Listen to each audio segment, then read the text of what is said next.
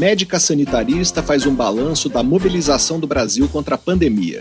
Pesquisadoras discutem o papel das mulheres no contexto da Semana de Arte Moderna de 1922. Jogos digitais podem ter aplicações amplas no processo de aprendizagem. Está no ar Pesquisa Brasil. Pesquisa Brasil, uma parceria Revista Pesquisa FAPESP e Rádio USP. Apresentação Fabrício Marques.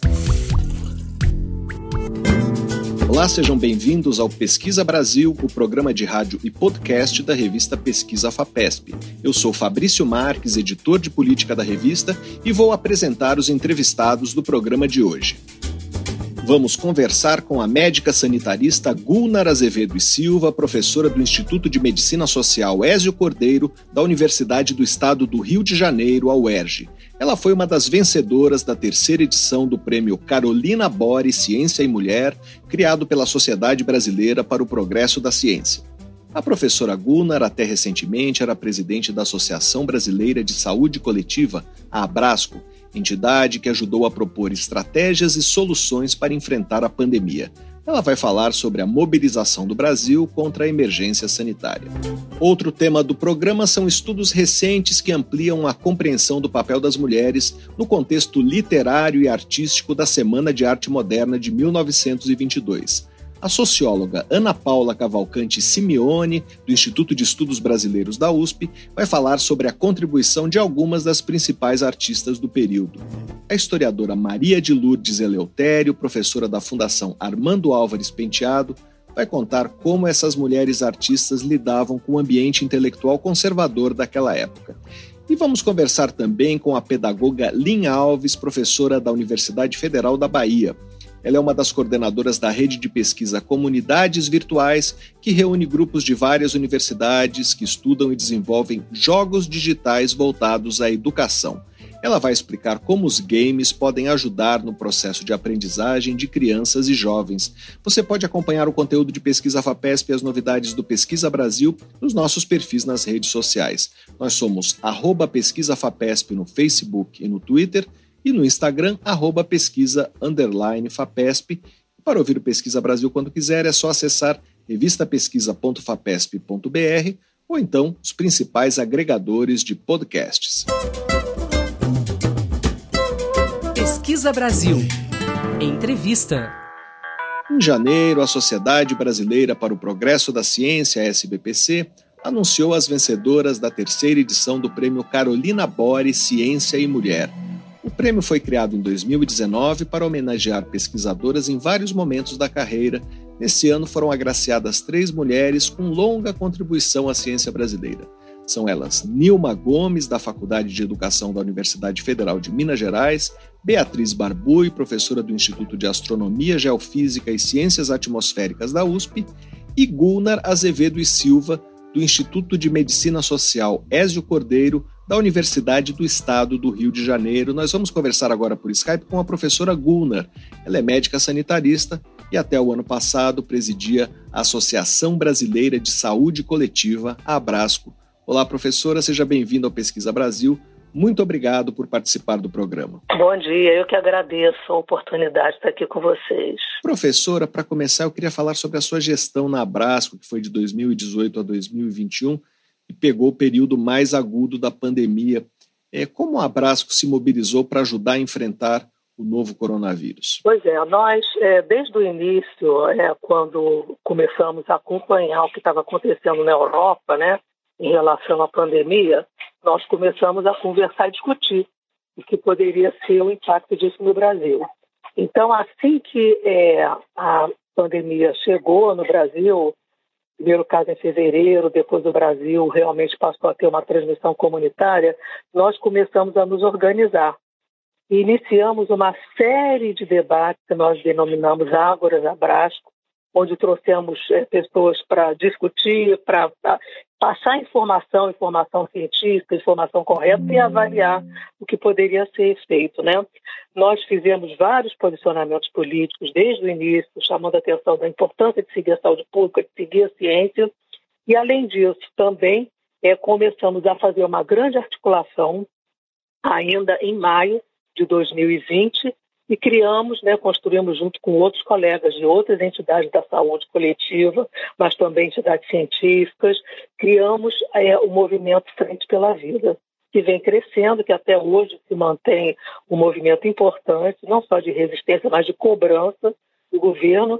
E dentro dessa, dessa, dessa grande mobilização, nós construímos né, um plano de enfrentamento, dado que até então o governo não tinha apresentado nenhum plano nacional de enfrentamento, né, articulado com estados e municípios. Então, nós construímos um plano com 14 entidades dessa área de saúde, né, muitas pessoas participaram, mais de 80 pessoas participaram dessa construção, que é um plano nacional de enfrentamento à Covid-19, e foi um plano que vem sendo discutido, onde nós colocamos uma avaliação da situação, né, chamamos a atenção de todos os pontos importantes a serem cuidados e fizemos 70 recomendações para gestores é, do SUS, né, para autoridades políticas sanitárias e para a sociedade como um todo. E houve um documento que foi entregue ao Ministério da Saúde, ao Congresso e ao Supremo Tribunal Federal.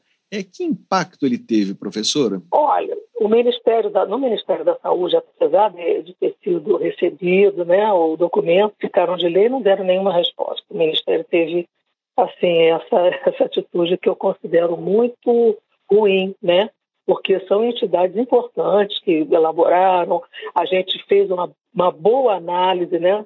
da situação, mas assim a, a, gente ofereceu inclusive a nossa contribuição e não, não houve resposta depois da entrega formal lá. O Congresso a gente teve muito apoio de vários parlamentares, né? Inclusive todas as nossas ações na linha do tempo nós entregamos, entregamos para a CPI, né? Da, da Covid-19. Os senadores tiveram acesso a isso. Foi é, é, é na realidade, material de subsídio para a CPI. E a gente acredita que teve assim, uma boa recepção né, na, na, nos espaços para discussão nos conselhos de saúde, tanto do, o tempo todo o Conselho Nacional de Saúde participou e participa dessa mobilização e participou da elaboração desse plano. Mas o tempo todo também foi incentivado é a discussão em conselhos estaduais, municipais, em programas né, é, de saúde coletiva nas universidades. Então, a gente acredita que é uma forma da gente ampliar o debate, manter viva, inclusive trazendo colaboração de outras áreas. Vários movimentos sociais participam dessa, dessa grande frente e eu acredito que nós temos um papel importante. Nós estamos conversando com a médica sanitarista Gulnar Azevedo e Silva, do Instituto de Medicina Social Ézio Cordeiro, da Universidade do Estado do Rio de Janeiro.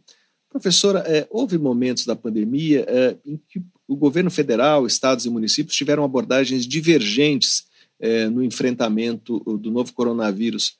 É, como foi a adesão de estados e municípios é, às recomendações da Brasco? Como a senhora avalia, uh, uma pergunta mais ampla, a resposta do Brasil à pandemia? Bom, então, assim, em relação à primeira coisa que você falou, nós tivemos um grande apoio do Conselho Nacional de Secretários de Saúde, CONAS, tá?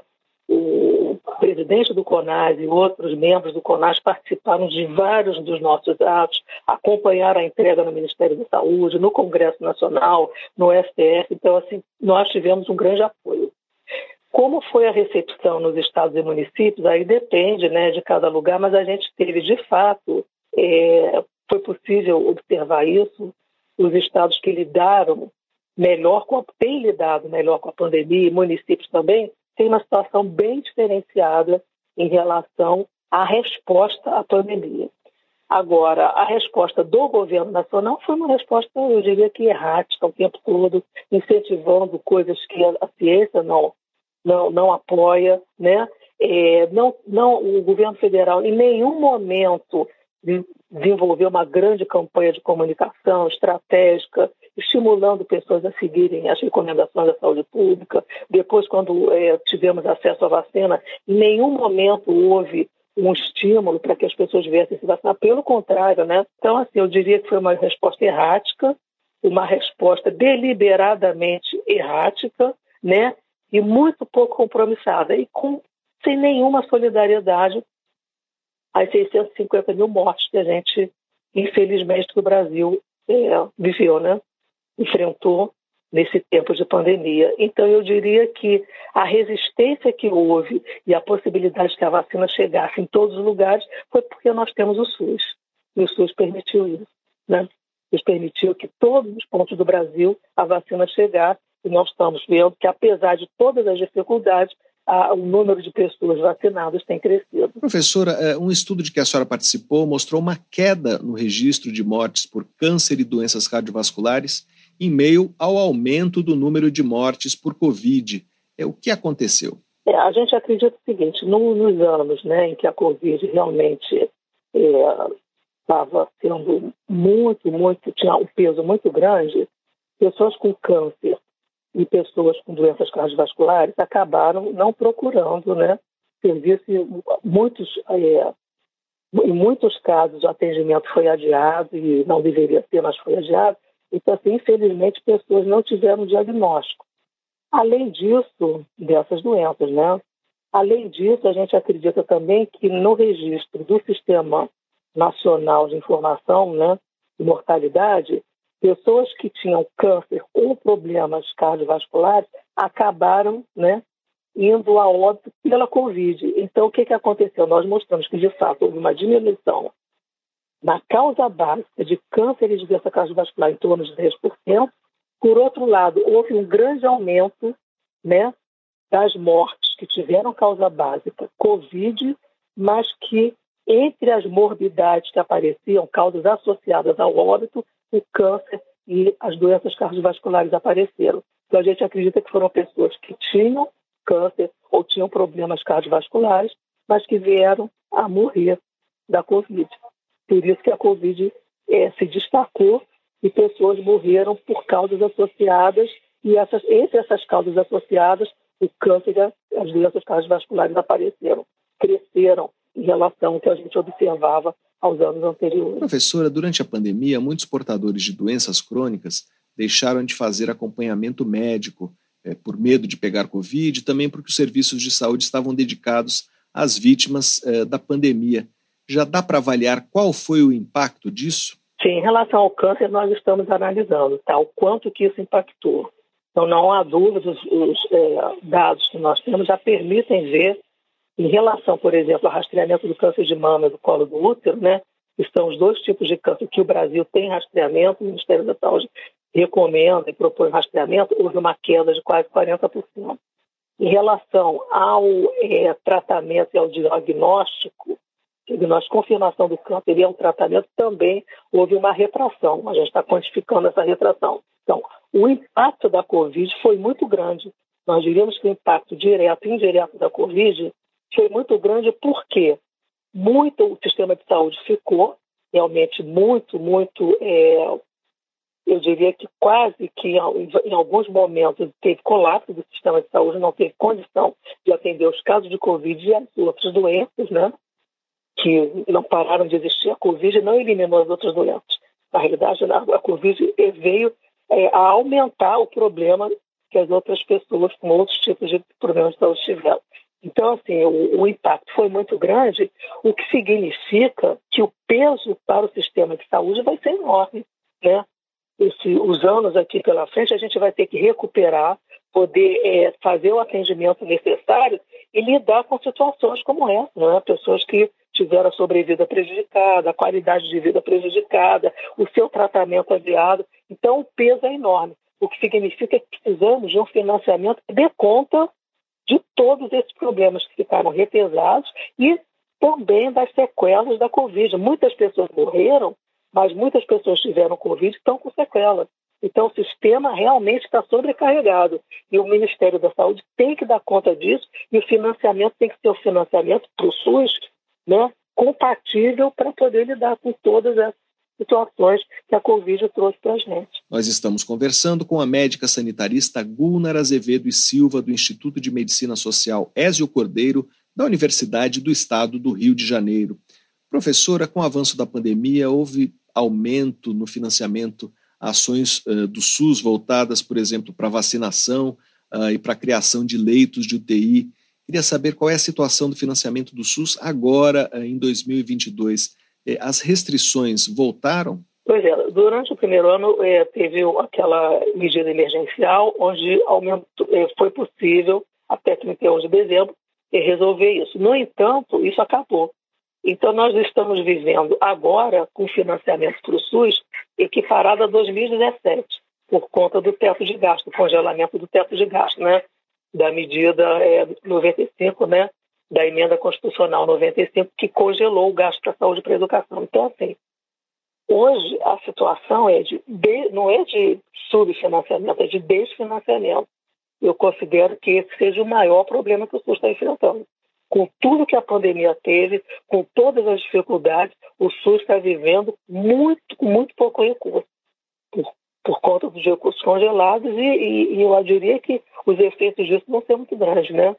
É, o Ministério da Saúde não está conseguindo é, oferecer uma proposta correta, não está conseguindo, é, de fato, é, estabelecer medidas que possam superar isso, e eu vejo que a sociedade tem que entender e brigar para que o SUS consiga ter um financiamento né, adequado, compatível com as necessidades de saúde da nossa população. Professora, a senhora foi contemplada agora com o prêmio Carolina Boris Ciência e Mulher. É, eu queria que falasse sobre a importância desse prêmio e também que avaliasse a participação das mulheres, que são a maioria dos profissionais na área de saúde coletiva, no enfrentamento da pandemia? Uhum. Bom, em relação ao prêmio, para mim foi uma honra muito grande receber um prêmio da SBPC, né? Uma instituição com o respeito, com a importância que tem para o Brasil, né? em relação a todas as áreas da ciência. Foi um, uma honra muito grande e uma honra muito grande ter recebido um prêmio com o nome de Carolina Bora, que foi uma grande pesquisadora, né, uma grande pesquisadora mulher que mostrou é, a importância da ciência, que lutou por isso, né, que deu espaço para as mulheres. Então, assim, muito importante esse prêmio. Esse prêmio ter sido concedido para alguém da área de saúde coletiva mostra que, de fato, é, temos que valorizar a saúde pública, temos que valorizar a importância de que todos né, tenham acesso à, à saúde, todos a gente tenha garantido o nosso direito universal à saúde. Então, muito importante esse prêmio dessa área Centro Biológico de Saúde ser dado para alguém da área de saúde coletiva. Então, eu acho que, para mim, teve um significado muito importante. Agora, a participação das mulheres na nossa área, na saúde coletiva, é muito mais de 60%, tá? Das pesquisadoras, das profissionais de saúde, das pessoas que enfrentaram a Covid na linha de frente, mais de 60% são mulheres. Mulheres que estão lá atendendo com muita, muito, muito cuidado, com muita é, resiliência, muita vontade de poder é, contribuir, muita solidariedade. Então, eu diria que assim o papel das mulheres na pandemia se mostrou de fato muito, muito, muito relevante. E eu diria que o Brasil pode ficar é, orgulhoso das mulheres cientistas, das mulheres profissionais de saúde, né, das professoras, que nesse país, na pandemia, tiveram, assim, é, um, eu acho que um papel destacado. Nós conversamos com a médica sanitarista Gulnar Azevedo e Silva, professora do Instituto de Medicina Social Ézio Cordeiro, da Universidade do Estado do Rio de Janeiro, no site da revista Pesquisa FAPESP, que é o revistapesquisa.fapesp.br, você pode ler um depoimento que a professora Gulnar concedeu à editora Maria Guimarães. Professora, muito obrigado pela sua entrevista. E eu que agradeço. Muito obrigada. Pesquisa Brasil, o programa de rádio da revista Pesquisa FAPESP. Pesquisas recentes ampliaram a compreensão do papel das mulheres no contexto literário e artístico da Semana de Arte Moderna, que aconteceu há 100 anos, em fevereiro de 1922. Com estudos sobre o tema desde 2005, a socióloga Ana Paula Cavalcante Simeone, do Instituto de Estudos Brasileiros da USP, analisou na sua tese de livre docência as trajetórias e produções das pintoras Tarsila do Amaral e Anita Malfatti e da artista têxtil Regina Gomi de Graz. Os resultados foram reunidos no livro Mulheres Modernistas Estratégias de Consagração na Arte Brasileira, que será publicado ainda neste mês pela EDUSP, com apoio da FAPESP. Para falar sobre essa linha de pesquisa, nós vamos conversar agora por Skype com com a professora Ana Paula Cavalcante Simeone. Olá, professora. Seja bem-vindo ao Pesquisa Brasil. Muito obrigado por participar do programa. Ah, eu que agradeço muito pelo convite, pela possibilidade de falar do meu trabalho e pelo apoio sempre constante e fundamental da FAPESP. Muito obrigada. Eu é que agradeço, professora. Queria começar falando sobre Tarsila do Amaral e Anita Malfatti. São artistas que conquistaram reconhecimento ainda em vida, o que é incomum. É, qual foi o tamanho dessa conquista, pensando no contexto da história da arte e num recorte do modernismo brasileiro? É, é um bom ponto. Quando a gente olha internacionalmente, é, apesar de muitas mulheres fazerem parte dos circuitos modernistas, em vida, poucas em outros países conseguiram uma consagração imediata dos seus pares. É, hoje, claro, à luz dos é, estudos feministas e de uma recuperação, de uma revisão né, da história da arte mais recente, muitas têm sido redescobertas e reavaliadas. Mas quando a gente pensa nos anos 20 e 30, havia artistas, por exemplo, que tinham inserção na França e que foram completamente obscurecidas e ainda assim eram poucas, né? como Emílie Charmy, Jaqueline Marval, hoje elas têm sido reavaliadas. O caso da Anitta e da Tarsila, então, numa perspectiva internacional, é bastante interessante, porque são poucas de fato, né, internacionalmente falando, artistas que foram, mulheres que foram reconhecidas pelos críticos e pelos próprios artistas homens no seu contexto. É, esse reconhecimento no caso da Anitta, ele é muito grande nos anos 10 e começo dos anos 20, aliás, ao longo da década de 20, ela se torna algo talvez um pouco complicado para os pares, mas é um nome muito forte. E a Tarsila é muito reconhecida nos anos 20 e começo dos anos 30. Depois desse reconhecimento, tem uma certa oscilação histórica. Eu acho que isso é importante é, falar, nos anos 40, por exemplo, nenhuma nem outra, final, aliás, segunda metade dos anos 30 e década de 40, nenhuma nem outra tinham muito êxito. Né? Um, um, eu, eu no, na tese de livre docência que vai virar livro, eu comento dois elementos sobre isso. Nenhuma nem outra receberam é, encomendas durante o período Vargas, que é considerado o momento de oficialização do modernismo no Brasil, e nenhuma nem outra foram adquiridas pelo MoMA quando o emissário é, do Kirsten, o, o Lincoln Kirsten veio para a América Latina. Então são dois dados aí que mostram que na, no final dos anos 30, ao longo da década de 40, elas não estavam realmente tão centrais quanto elas tinham sido antes, né? Então essa oscilação ela é historicamente instável. E quais foram as principais contribuições dessas artistas? É, no caso da Anitta, sem dúvida, ela é a artista que introduz é, as linguagens modernistas é, no Brasil. Ainda que outros artistas também tivessem orientação modernista, como Lazar Segal, as obras que eles põem aqui em 13 não tiveram o impacto e nem a força expressiva que as, que as tinham em 17, né, após o estágio que ela faz na Alemanha e em Nova York. Então, é, no caso da Anitta, não apenas ela traz um conjunto de obras que tem um, um desenvolvimento estético, uma formalização muito diferente do que o público em São Paulo e mesmo no Rio, né, o público no Brasil estava acostumado, como traz uma consciência sobre essa modernidade a partir da crítica do Lobato de todo o impacto que ela teve para outros escritores e críticos daquele período, como o próprio Mário de Andrade, como Oswald de Andrade, de Cavalcante, quer dizer, ela promove uma consciência de modernidade. Então ela tem um papel de pioneirismo absolutamente reconhecido e datado.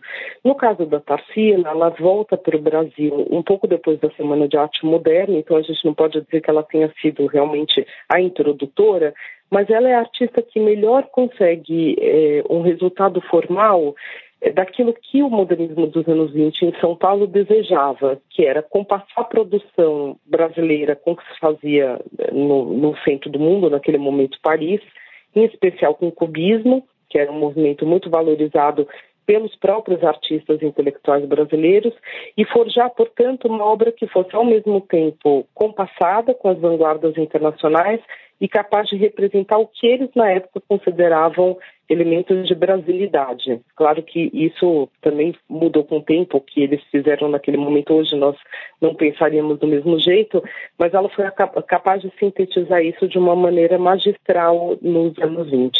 Então essas foram as grandes contribuições das duas. Nós estamos conversando com a socióloga Ana Paula Cavalcante Simeone, pesquisadora do Instituto de Estudos Brasileiros da USP. Professora, é, sua tese de livre docência analisou a trajetória é, da artista têxtil Regina Gomi de Graz. E qual foi o papel dela no modernismo brasileiro? Na realidade, eu comecei a pesquisa por ela. É, só depois que eu fui estudar a Anitta e a Tarsila. Então, ela, no fundo, em 2005, eu comecei estudando a Regina Graz, quando eu entrei no curso de têxtil e moda da USP Leste. A Regina das três é com certeza menos conhecida, embora entre os historiadores da arte, o público, é, digamos, mais vinculado a essa área, ela seja um nome forte.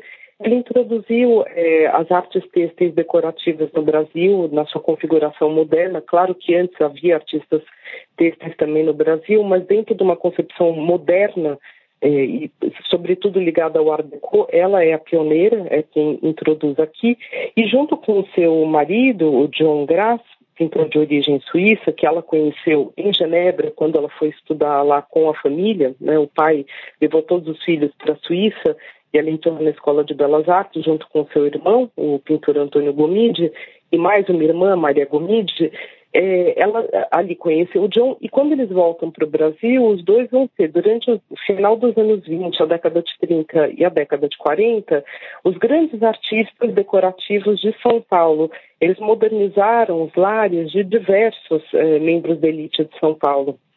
Realmente eles trabalharam para uma parte muito seleta da elite de São Paulo e renovaram a decoração. Então, eles trouxeram uh, esse, isso que a gente chama de partido da arte total para o Brasil.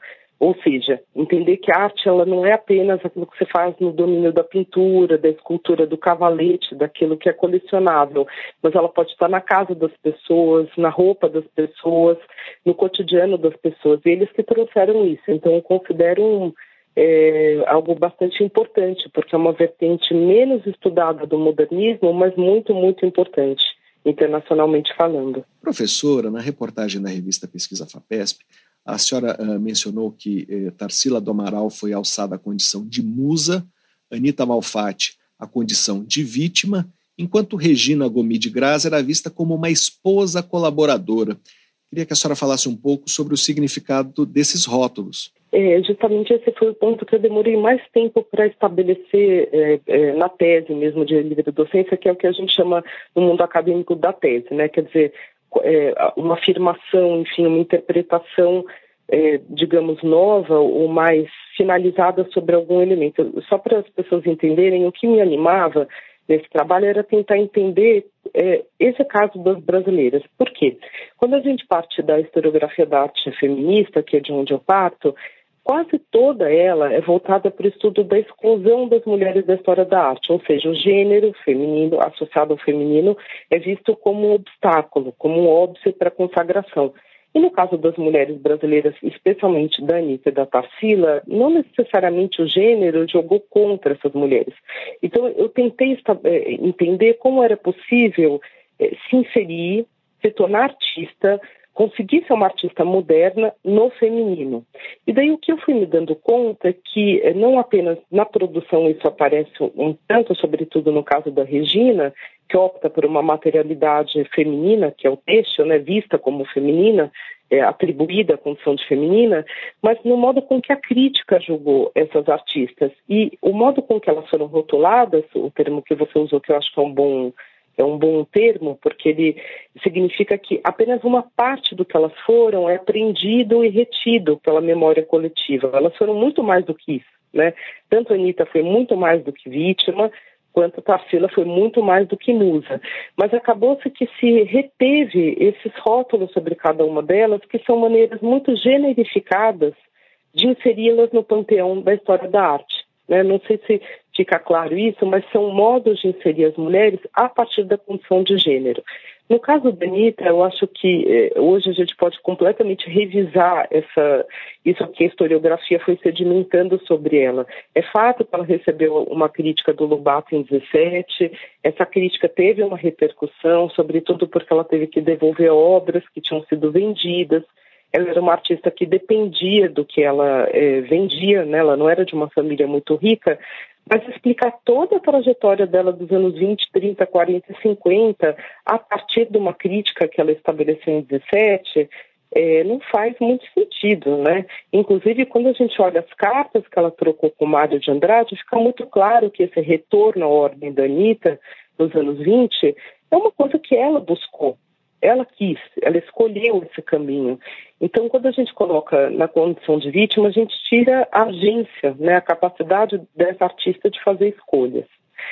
No caso da Tarsila, a condição de musa é, é, total, é, constantemente reificada pela historiografia, mesmo hoje, intelectuais, colegas continuam se referindo à beleza da Tarsila antes de olhar para a obra, e mais importante ainda, desde a minha perspectiva, que é de uma história da arte feminista, é que ela construiu esse lugar da musa, não foi uma coisa dada. Né? Ela, com o apoio do Oswald, inclusive, seu companheiro nos anos 20, eles constroem a Tarsila como emblema de uma mulher cosmopolita, moderna, elegante, que conhece as vanguardas internacionais e faz parte da elite do seu país. Então, é, ela investia na sua roupa, ela investia no seu corpo, na sua aparência, investia. Porque ela, como tantas mulheres daquele período, estavam conscientes de que o corpo feminino é sempre alguma coisa que é um objeto do olhar, né? Então, ela se apropria dessa condição do corpo objeto da mulher e constrói um, uma representação sobre si mesma, tanto no seu gesto cotidiano, nas roupas que ela compra do Poiré, né? como a, a, foi estudado agora no livro Guarda-roupa Modernista, é, quanto na, no seu próprio autorretrato. Então, existe um investimento dela, idosa, ou de nessa construção dela como musa que foi muito bem sucedida, já que até hoje a gente fala disso, né? Nós estamos conversando com a socióloga Ana Paula Cavalcante Simeone, pesquisadora do Instituto de Estudos Brasileiros da USP. É, professora, existem outras mulheres relevantes para esse período e que foram pouco estudadas? Ah, existem sim. Eu estou agora fazendo pesquisa, inclusive, para um, uma pequena exposição, e são tantas é, é, isso é um problema, eu acho, na, não só no Brasil, mas é uma tendência que você tem quando você fala de mulheres, que é se focalizar aquelas que tiveram sucesso e elas funcionam um pouco como sol, sabe? Que deixam todos os outros astros e satélites e estrelas é, sombreados, né? Então, por isso que eu falo que Anitta e Tarsila, sobretudo Tarsila, são figuras solares, porque elas acabam eclipsando as companheiras de geração. Uma que até comentava com uma amiga jornalista, que acabou ficando agora, em 22, muito pouco comentada, é a própria Pagu, que era uma, uma intelectual, uma escritora bastante importante, muito moderna na época, e sobre quem a gente falou pouco, né? eu acho, agora no centenário da Semana de Arte Moderna. Falamos nada também de uma mulher que as antecedeu é, no Rio de Janeiro, que foi a Rian, a caricaturista, que foi primeira-dama, foi a primeira mulher a fazer caricatura no Brasil, que é um gênero usado, que levou é, a música popular para dentro do Palácio do Capete, enfim, que foi uma mulher que teve muita atuação artística. E contemporâneas a elas, a gente tem, por exemplo, a Eugênia Moreira, no Rio de Janeiro, que é uma figura muito interessante, a Lucy City, aqui em São Paulo, que vem sendo reavaliada, é, a Adriana Janacópolis, que também vem sendo rea, é, reavaliada nos anos 30, e um contingente enorme de pintoras vinculadas à Escola Nacional de Belas Artes do Rio de Janeiro, que na época tiveram muita produção. Vou citar apenas algumas, né? A Georgina de Albuquerque, a Silvia Meyer, a Regina Veiga, isso só para lembrar de algumas, mas foram dezenas. E, e ai, ia me esquecendo da Rego Monteiro, irmã do Rego Monteiro, ai, me escapou o nome agora, que é contemporânea a ela, se tem uma atuação no Recife bastante importante, né? Então foram muito assim, eu acho que as pesquisas, é, a gente tem um campo aí para pesquisas e para reavaliação muito grande. Isso eu falei só dos artistas visuais, né, praticamente, tirando a Pagu, tem todas as escritoras para a gente também comentar. Professora, só para esclarecer, a Rian, a que a senhora se referiu, era Nair de Tefé, que era casada com o presidente Hermes da Fonseca. Exatamente. É, que é um caso incrível também, a gente falou tão pouco sobre ela também, né? Claro, ela não era vinculada à semana, mas acho que merece ser é, rememorada, né? Professora, para encerrar, eu queria falar sobre o seu livro Mulheres Modernistas, Estratégias de Consagração na Arte Brasileira, Quando o teremos? Ah, teremos agora em março. Temos que ter agora em março, primeiro porque é meu prazo com a FAPESP, também porque é um mês, digamos assim, ligado, pós-semana, ligado também ao Dia das Mulheres, agora no dia 8. Ele está na gráfica, então ele está saindo, está lindo. Projeto gráfico eu adorei, da Flávia Cerqueira, minha editora Ana Novaes foi maravilhosa é que, enfim, a gente teve carnaval, tem esses percalços, né, desse período também do Brasil. Mas ele está saindo. Logo, logo está tá na praça e ficou. Eu espero que todos gostem. Eu adorei. O resultado de, como você falou, muitos anos de trabalho. Começou em 2005, está concluindo agora em 2022. E é um trabalho feito com muito carinho, muita dedicação, muito apoio também. Nós conversamos com a socióloga Ana Paula Cavalcante Simeone do Instituto de Estudos Brasileiros da USP. Professora, muito obrigado pela sua entrevista. Ah, eu que agradeço muito. Muito obrigado pelo apoio docente da FAPESP. É uma maravilha contar com vocês. Vamos conversar agora com a historiadora Maria de Lourdes Eleutério. Ela é professora da Fundação Armando Álvares Penteado, a FAAP. Há mais de 20 anos, ela realiza estudos sobre escritoras brasileiras eh, e, em uma etapa mais recente, procurou compreender o contexto histórico e sociológico o surgimento da Semana de Arte Moderna. Olá, professora, seja bem-vinda ao Pesquisa Brasil. Muito obrigado por participar do programa. Sou eu que agradeço. Uma boa tarde. Professora, eh, como as mulheres artistas eram vistas eh, no contexto da Semana de Arte Moderna? Eh, na reportagem da revista Pesquisa FAPESP, a senhora deu o exemplo de Lucília Guimarães Villa-Lobos, mulher do maestro Heitor Villa-Lobos, que frequentava o Instituto Nacional de Música do Rio de Janeiro, sempre acompanhada por um responsável. Isso era comum? Era um período muito conservador em relação às mulheres? Extremamente conservador. Na verdade, esse período em que ela era estudante, ela ainda não era casada com uh, o nosso querido Vila. É, mas sim, elas eram todas uh, sempre acompanhadas. Naturalmente, não as mulheres operárias ou as mulheres trabalhadoras uh, de classe baixa, né? Essas andavam sozinhas, mas as demais eram sempre acompanhadas. Eu poderia dar um exemplo de uma escritora bastante famosa, tanto à época quanto hoje, que é a Júlia Lopes de Almeida. É, a Júlia perpassa todo esse período, porque ela morre em 34, e ela escreveu muitos livros uh, de contos, romances, ela estava sempre acompanhada por um dos filhos ou pelo marido, que era o poeta português eh, Felinto de Almeida. É, ela é muito interessante porque ela faz essa, essa espécie de trânsito entre uma mulher escritora que também saía à rua até para coletar é, dados, informações para suas personagens, mas também ela gostava muito de marcar né? Como disse uma vez, uma entrevista que ela deu ao João do Rio, ela diz: escrevo num cantinho tépido do jardim, olhando os meus filhos brincar. Né? Então, ela fazia esse trânsito de uma mulher classe média alta, mas que também estava sempre em casa, é, resguardada.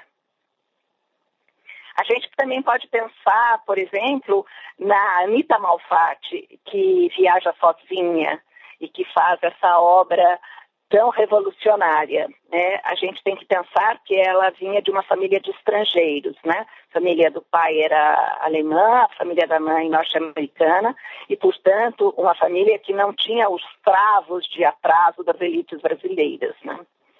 Embora a Tarsila também tenha viajado, mas é, é um outro contexto. A, a viagem de aprendizado uh, de arte da Tarsila. É um outro contexto. Ela vai para a Academia Juliana, vai para Paris e quando ela volta, depois da Semana de Arte Moderna, ela inclusive diz, né? Foi aqui que eu conheci a arte moderna. Enquanto Anitta estava lá no expressionismo, etc. Falando agora sobre seu estudo eh, sobre as escritoras, é, há muitos exemplos de mulheres escritoras importantes nesse período? Bastante importantes. E eu diria, Fabrício, que a gente está ainda descobrindo essas mulheres. Cada dia, cada pesquisa, é, aparecem novas mulheres, é, o que nos faz crer que realmente existiam muitas. É, importantes em vários sentidos e, principalmente, no meu, ao meu ver, não no sentido literário, né, mas no sentido de proclamar as necessidades, as vontades, as, os desejos né, dessas mulheres tão reclusas, né, tão discriminadas é, de modo geral. Então, eu, antes de falar das mulheres dos anos 20, eu vou fazer uma digressão dizendo de duas mulheres que estão hoje bastante visibilizadas, né, que são a Maria Firmina dos Reis, é, que era negra, maranhense, de, pouca, de poucas letras, e que escreveu um livro maravilhoso chamado Úrsula, né, sobre a escravização. A outra mulher, hoje também, publicada em várias editoras agora, é a catadora de papel Carolina de Jesus. Carolina de Jesus também é uma escritora de suma importância para a gente entender a escrita das mulheres, né? Porque essas mulheres estão falando para além da questão de gênero. Né? Elas estão mostrando na, nessas obras todos os marcadores da desclassificação social. No meu uh, para pensar a semana, o contexto da Semana de Arte Moderna, eu fiz um ensaio que chamei de Elas Eram Muito Modernas, porque a gente fica pensando onde estavam essas escritoras uh, nesse período dos anos 20. E então eu fiz um levantamento de títulos uh, entre 20 e 29 e encontrei uh, muitas mulheres, mas eu estudei apenas quatro delas por conta do tamanho do texto que eu deveria escrever. É, as mulheres que eu estudei foram Ercília Nogueira Cobra, que escreveu dois livros, Virgindade Inútil e Virgindade Antigênica, em 22 e 24. Ah, a escritora Cecília Bandeira de Melo Rebelo de Vasconcelos, é, que era uma repórter, ela era amiga do João do Rio, que era o primeiro repórter do Rio, né? Então ela tem uma literatura muito é, importante é, com mulheres sempre pensando estudos para o trabalho, para poder ter autonomia do trabalho. Estudei também a Gilca Machado, a poeta, é, que é muito importante, simbolista, né? portanto não tem nada dos, das características da escritura, é, da estética modernista, mas ela tem um ponto fundamental que é a, a questão do erotismo, né, do erotismo do seu próprio corpo, inclusive. E também estudei a grande anarquista Maria Lacerda de Moura. É, elas faziam, na verdade, uma, é, um diálogo com as questões da época que eram muito ligadas à questão de higienismo e de eugenismo. E elas propagavam muito a ideia também é, de obter o voto, né? o voto feminino. Nós estamos conversando com a historiadora Maria de Lourdes Eleutério, professora da Fundação Armando Álvares Penteado, a FAAP. É, professora, os temas abordados pelas escritoras que a senhora mencionou certamente causavam incômodo é, nesse contexto conservador é, sobre o qual a gente conversou no começo da entrevista. Que impacto as obras dessas mulheres tiveram no seu tempo? Bom, o caso da Ercília Nogueira é o mais uh, forte. Né? Os livros dela foram censurados, foram confiscados pela polícia. Ela saiu do país, depois ela foi para o Rio Grande do Sul e para você ter uma ideia, sequer a data de morte dela a gente sabe até agora. É, então, ela foi muito pouco lida à época, mas fez né, um, bastante, foi bastante eloquente a publicação dos livros. Inclusive, ela publicou pela editora do Monteiro Lobato. Isso é bastante interessante da gente pensar, porque se a gente pensa no Monteiro Lobato como aquele indivíduo né, que fez uh, a crítica à obra da Anitta e tal, mas ele também publicou é, esses dois livros. É, a Gilca também, a, ela publica vários livros ainda bastante moça, e depois ela some, desaparece, ela está sendo republicada e estudada, bastante estudada agora. Mas essas mulheres foram absolutamente apagadas. A não ser, como eu citei, a Júlia Lopes de Almeida, porque ela fazia justamente esse trânsito entre a escritora e a dona de casa, zelosa pelos filhos, etc. Professora, como foi estudar essas escritoras? É, havia trabalhos anteriores sobre elas? Havia muito pouco estudo sobre essas escritoras. Para eu estudá-las, eu, eu estudei 18 escritoras, muitas delas apenas com um conto publicado. Por exemplo, a Evangelina Lima Barreto, é, a irmã do nosso grande Lima Barreto. Ela teve um é, conto publicado é, e ela ganhou um prêmio, o primeiro prêmio pelo, pelo conto. É, eu suponho que ela não tenha conseguido mais trabalhar como escritora, porque isso precisava, demandava um tempo e ela cuidava muito do irmão para além de dar aulas de música para também é, compor o orçamento da família. Uma outra escritora que eu estudei, bastante, é, digamos, conhecida à época, foi a, a, Amélia de Oliveira. Ela era noiva, foi noiva do Olavo Bilac. É, então eu precisei ler a, a, as, as biografias do Olavo Bilac, as biografias do Lima Barreto e assim por diante.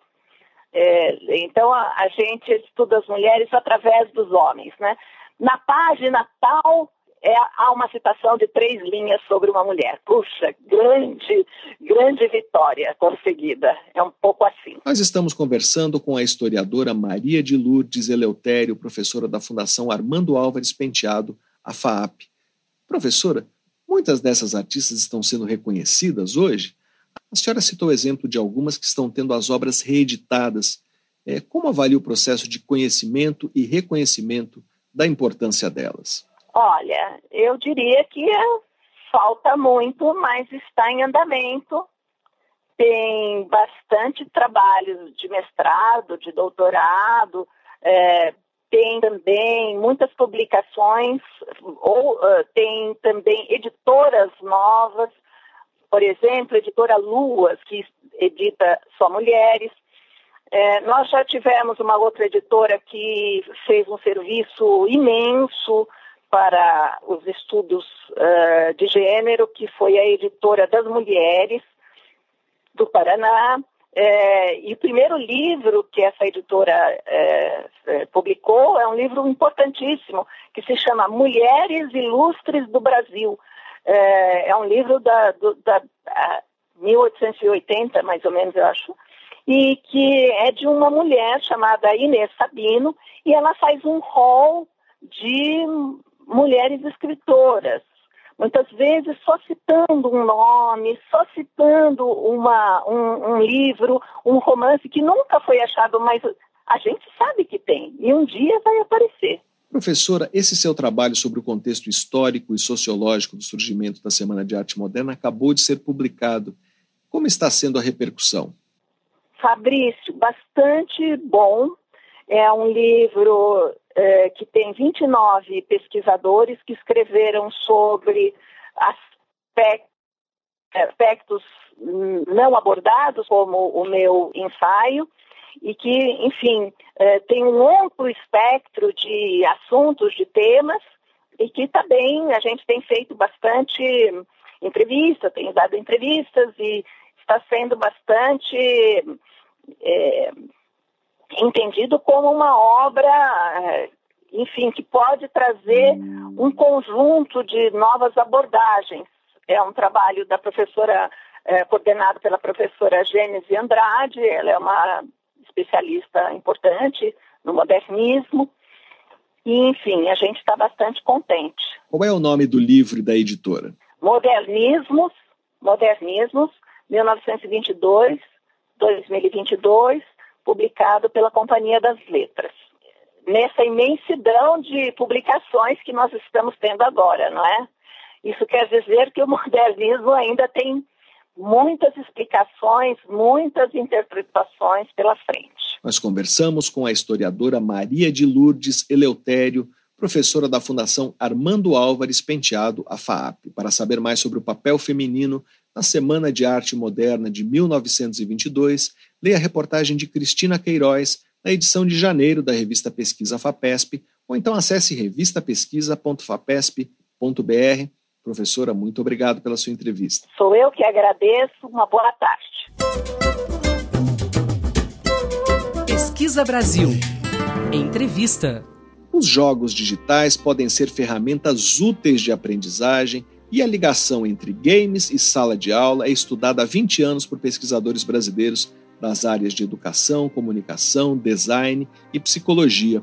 Para falar sobre o potencial dos games na educação, nós vamos conversar agora por Skype com a pedagoga Lynn Alves, professora da Universidade Federal da Bahia, a UFBA. Ela é uma das coordenadoras da rede de pesquisa Comunidades Virtuais, que reúne grupos que estudam jogos digitais e educação na UFBA, no Instituto Federal Baiano, na Universidade Federal de Alagoas e na Universidade do Estado da Bahia. Olá, professora, seja bem-vinda ao Pesquisa Brasil. Muito obrigado por participar do programa. Olá, Fabrício, muito obrigado pelo convite. Estou muito feliz de estar aqui e vai ser um prazer estar falando sobre um tema que eu gosto tanto e que eu acho que é tão importante porque é, como jogos normalmente são vistos muitas vezes só como meros entretenimentos, então criar espaço para que a gente pense e, e, fale sobre os jogos para além, claro que o entretenimento é importante, mas para além dessa perspectiva é fundamental. Então agradeço esse espaço aqui para que possa compartilhar né, essas ideias. Professora, nós que agradecemos.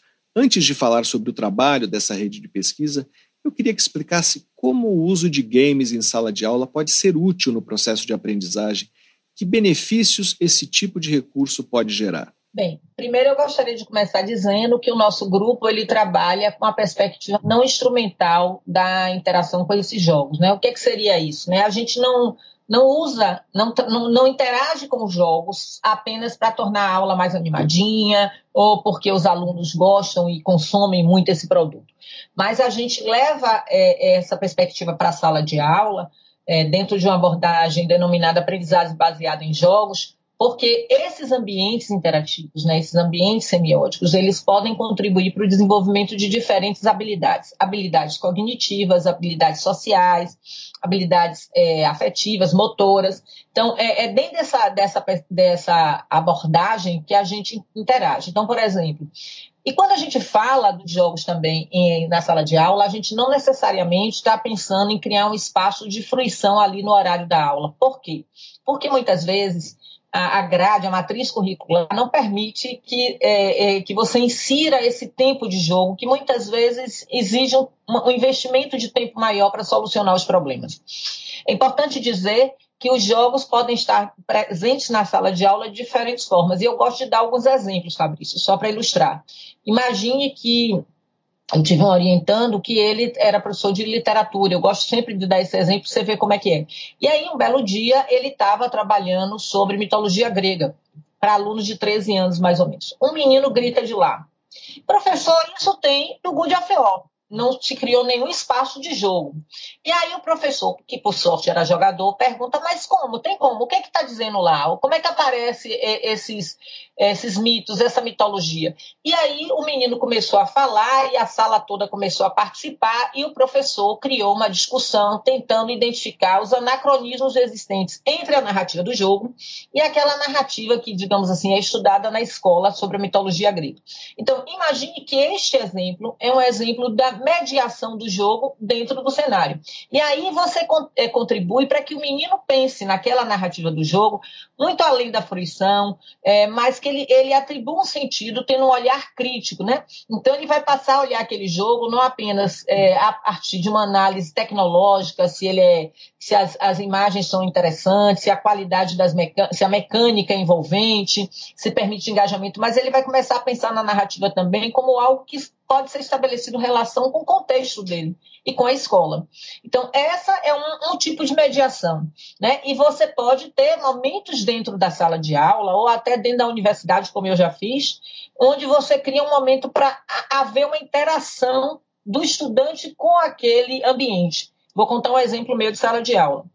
É, eu trabalho com alunos do bacharelado de ciência e tecnologia, de arte, de humanidades e de saúde. E aí eu dou uma disciplina optativa que se chama Jogos Digitais, Pesquisa e Mercado. E aí, nessa disciplina, a gente. É, os meninos têm que escolher né, um determinado jogo e, a partir daí, eles vão fazer uma reengenharia daquele jogo e analisar as mecânicas, analisar a narrativa. Então, o jogo está aí também é, no espaço da sala, mas também a gente usou para estimular funções executivas como memória, atenção concentrada, é, controle inibitório. Nós trabalhamos com Lumosity, que é um, um, joguinho casual que, de treino cognitivo que você usa. Tem uma parte que é gratuita, tem uma parte que é paga. Todo dia é, você faz três treinos. E aí a gente fazia sempre na aula essa interação, que a gente estava desenvolvendo uma pesquisa, e eles também interagiam em casa para que a gente pudesse analisar como é que a interação com esse ambiente realmente estimulava ou não determinadas funções. Claro que existem várias críticas ao Lumosity, porque ele é uma caixa preta, você não sabe, a gente tem até um artigo sobre isso, sabe exatamente como é que eles estão fazendo essas métricas. Então, ele deu aí dois, é, três exemplos diferentes, né?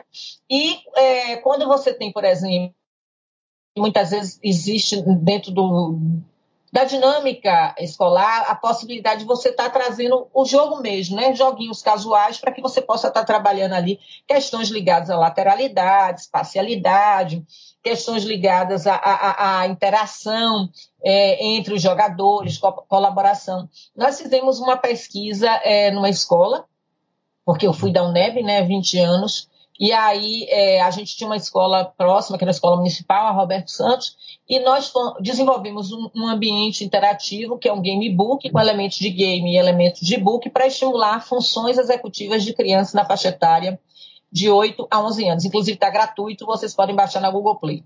E aí a gente fazia pesquisa com um grupo de crianças, então havia momentos, sessões semanais, onde a gente ia lá e as crianças interagiam com esse ambiente. Mas, quando elas começaram a interagir, imagine, Fabrício, que elas olharam para a gente, e foi um arraso, né? Porque a gente tinha pensado que tinha dado o grande pulo do gato de fazer um jogo com fins educativos que se aproximasse bastante da lógica dos jogos de entretenimento. Aí as crianças perguntam assim: que horas a gente vai jogar o Minecraft? E aí a gente ficou meio triste, mas ao mesmo tempo a gente levou o Minecraft, comprou as licenças e levou para esse espaço. E com o Minecraft também, eles trabalhavam em grupo, construindo os mundos. Ele, aí foi avaliado, a partir dessa interação dentro daquele ambiente, daquele mundo aberto, como é que aquela interação podia contribuir para estimular as funções executivas. Professora, eh, eu entendi que o potencial desses jogos é grande e cada um dos exemplos que a senhora mencionou aponta para uma dimensão diferente. Mas uh, jogos educativos uh, também são vistos como uma forma alternativa de ensinar alguma coisa. Uh, os jogos podem funcionar para ajudar um professor a ensinar conteúdos? os jogos existentes são atraentes para essa finalidade? Tá, então, é, eu nem gosto muito da, do termo jogo educativo, por quê? Porque tem uma conotação para os estudantes meio. É, eles acham que é uma coisa é, esqueci a palavra que eles gostam de usar, mas eles sempre desqualificam, né? É, eles não gostam, porque eles acham que é chato, enfadonho. E aí é, eu prefiro usar o termo jogos com fins educacionais, porque a gente trabalha numa perspectiva mais aberta, né? não só de jogos que são produzidos para esse fim, para é, um determinado conteúdo, como você quer saber, mas também existem jogos que são produzidos por grandes empresas para entretenimento que também podem ensinar determinado conteúdo. Vou dar os dois exemplos. Então, meu grupo, nós temos no nosso histórico o desenvolvimento de 13 jogos. E a gente desenvolveu jogos, por exemplo, para ensinar é, com, com a narrativa que envolve conceitos da função de funções quadráticas. Então, você está vendo que é um conteúdo da matriz curricular. Mas isso não é feito, isso é que é importante destacar, de forma. Não é um, um livro eletrônico. Ele usa a lógica que é inerente aos jogos e tem uma coisa que é essencial, ele ser divertido, ele ser fã, porque senão os meninos criam resistência e eles não vão querer jogar. Então, é, com este jogo, que foi criado com Eldon, ele foi criado com a narrativa de ficção científica é, no futuro, é, e aí o, menino, o personagem ele vai solucionar, para solucionar os vários problemas que aparecem, os vários desafios, ele vai precisar usar de conceitos relacionados com funções quadráticas. A gente desenvolveu um, um outro chamado in situ, que tem a ver com a questão da célula, né? do estudo da célula na biologia. E aí é, a interação é um tal defense, e a interação com este jogo, ele vai compreender como é que é como é que se estrutura e como é que é o funcionamento da célula. Nós temos, a gente adora história, então a gente tem vários jogos de história. Então tem um que é sobre Revolução Francesa, tem outro que é sobre Revolta dos Búzios. São conteúdos que estão na matriz curricular.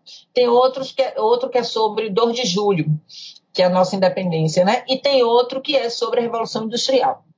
Então percebam que são conteúdos que estão na grade, mas que eles são apresentados é, é, considerando mecânicas e lógica presentes nos jogos que são de entretenimento e que despertam interesse.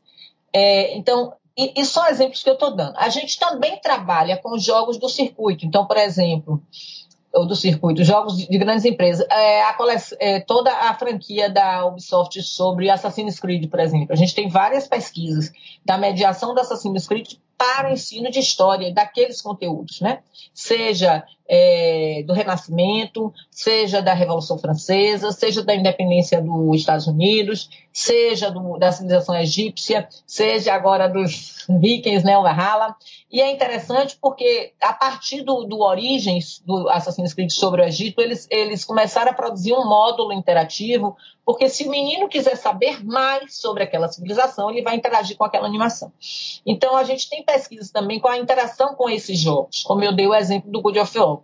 E aí você tem também da própria Ubisoft, é, Valiant Heads, que traz toda aquela é, é, narrativa sobre a, a, a Segunda Guerra Mundial. E aí você tem todo um banco de dados lá de informação, inclusive dizendo o, o que estava acontecendo no Brasil naquele dia, né? E além disso, tem toda uma discussão subjetiva da guerra, das dores da guerra, né, nesse momento. A gente teve, teve também uma pesquisa com Call of Duty, que aí você entra conteúdos relacionados com a questão bélica também. Então, é, eu, eu não sei se eu atendi a sua demanda, mas a gente tem tanto, a gente trabalha desenvolvendo jogos para é, enfatizar um determinado conteúdo, quanto a gente trabalha na perspectiva de interagir com jogos que fazem parte do universo dos estudantes. E ainda tem uma terceira, porque a aprendizagem baseada em jogos ela, ela tem três abordagens. Né? A terceira é você criar um espaço para que professores e estudantes desenvolvam seus próprios jogos. E aí você não tá, você vai ter que trabalhar um conteúdo específico, a depender da narrativa, né? Mas você vai ter que pensar também as mecânicas, você vai ter que pensar as questões ligadas à arte. Então tem uma série de outras habilidades para além do conteúdo que são desenvolvidas e que são importantes. Professora, a senhora mencionou o 2 de julho, conhecido como a Independência da Bahia, é apenas para situar, é a data em 1823 que consolida a independência do Brasil depois de uma conflagração na Bahia uh, que tentou resistir à proclamação da independência. É, que consolida a nossa independência do Brasil, exatamente. Foi o primeiro jogo que a gente fez para é, dispositivos móvel, móvel e foi o, o, primeiro jogo que fizemos usando em Unity, porque os outros que eu lhe falei, até então a gente usava o Flash. Por quê? Porque era mais fácil para as escolas para você interagir com esse tipo de jogo usando o Flash nas escolas. Professora, como se formou essa rede de pesquisa de quatro instituições que trabalha com educação e jogos digitais? Essa é uma pergunta muito importante, porque esse ano a gente está fazendo 20 anos de existência.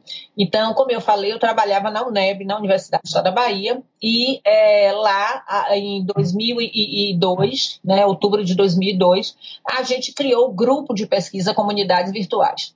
E quando foi criado esse grupo na época, era porque a gente tinha uma discussão teórico-metodológica muito forte sobre a categoria comunidades virtuais. Porque hoje, quando você fala hoje de comunidades virtuais, as pessoas não entendem, né? Os mais jovens, porque eles não sabem que existia toda uma discussão acadêmica sobre o termo. E a ideia naquela época era já desenvolver pesquisas é, na, nessa interface educação e tecnologia, educação e cultura digital, e, claro, dentro disso aí estavam os jogos, as redes sociais. Então, a gente começa há 20 anos atrás, é, inicialmente realizando investigações sobre a mediação dos jogos.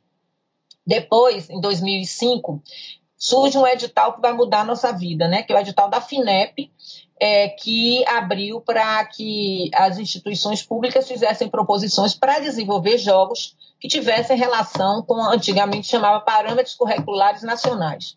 E aí, é, esse edital foi muito grande, teve mais de 100 é, é, instituições competindo e 13 ganharam. Na Bahia foram três. Pra, isso foi um grande marco, porque nós não tínhamos nem históricos de desenvolvimento, Fabrício. A gente, a gente era pesquisador e professor, não era desenvolvedor.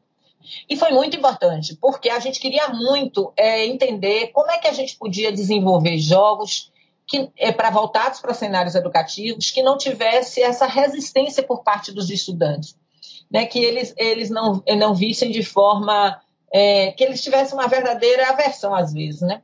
E aí a gente começa, e foi difícil, porque na Bahia não tinha naquela época curso nessa área, existiam muitos jovens que gostavam de jogar e desenvolviam suas habilidades fora das instâncias formativas na universidade, e a gente começa a divulgar o projeto e formar um grande grupo.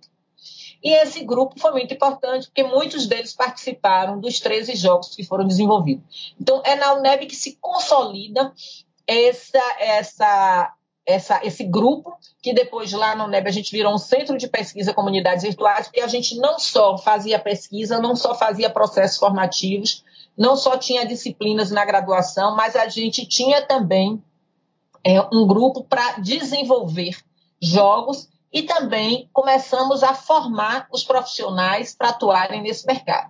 Então, nós tivemos o primeiro, fizemos dois cursos financiados pela FAPESB lá, que a FAPESB, é, é, eu gosto de dizer, foi uma das é, fundações que mais é, investiu né, nos projetos da gente, mas tem também CAPS, NPQ, FINEP, né? E aí fizemos dois cursos de especialização. E foi muito interessante, Fabrício, que na primeira turma do curso de especialização a gente trouxe pesquisadores do resto do Brasil. Na segunda, aquelas pessoas que já eram formadas pelo grupo começaram a fazer o mestrado e aí já foram docentes, a gente só trouxe um. Aí, quando chegou em, em 1916, a gente lança o curso de graduação tecnológica em jogos digitais. Então, é, por que, que eu estou te contando essa historinha? Porque não é só pensar no cenário educacional da sala de aula, mas é pensar no cenário formativo, inclusive para que esses profissionais estavam sendo formados pudessem desenvolver jogos de qualidade para cenários educativos. E aí, nesse ínter, eu saio né, da UNEB, eu me aposento e vou fazer o concurso da UFBA. E, e queria ir para a UFBA fazer isso de alguma forma à frente, mas eram, são tempos diferentes, né? não se tem mais tanto financiamento. E aí a gente é, é, eu vou para lá e penso, meu Deus, e a identidade, a minha identidade como pesquisadora? Mas a gente consulta o CNPq e é possível dar continuidade ao grupo Comunidades Virtuais. E aí ele vira uma rede, né? O NEB, UFBA, depois o Instituto Federal Baiano, porque tinha dois orientandos meus que é, estavam lá com professores, resolvem criar o grupo lá, e a Universidade Federal da, do, do Alagoas, que através do professor Fernando Pimentel, é, também cria o grupo lá. Então, a gente se constitui nessa rede formada por quatro instituições públicas, federais e estaduais, as quais têm o objetivo de é, continuar nesse processo de desenvolvimento de jogos para cenários educativos, mas também para a área de saúde, né, que eu não falei ainda, mas que a gente também tem essa pegada. É, também esse espaço formativo de novos profissionais para a área formar novos pesquisadores e fazer um trabalho intenso dentro da escola, é, no processo de formação também dos professores, para interagir com os jogos em diferentes espaços de aprendizagem. Mas a gente trabalha mais do que jogos, né? Hoje a gente está trabalhando com a discussão de plataformas digitais também, que os jogos entram aí também.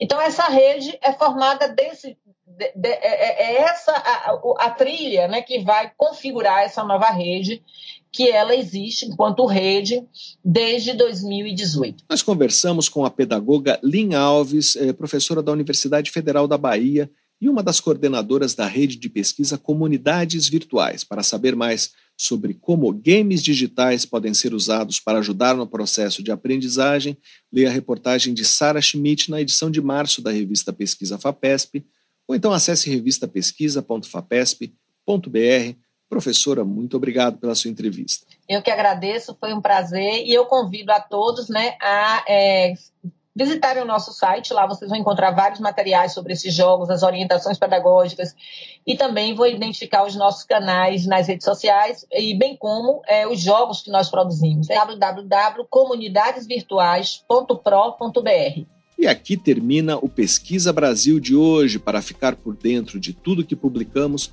você pode se cadastrar na nossa newsletter usando o botão newsletter no site da revista Pesquisa FAPESP que é o revistapesquisa.fapesp.br, ou então se inscrever no nosso canal no serviço de mensagens instantâneas Telegram. Procure por Pesquisa FAPESP ou arroba pesquisa underline FAPESP. Você receberá avisos sobre a publicação de reportagens, podcasts e vídeos. Pesquisa Brasil tem produção, roteiro e edição de Sara Caravieri. Eu sou Fabrício Marques, editor de política da revista Pesquisa FAPESP, e desejo a todos uma boa tarde.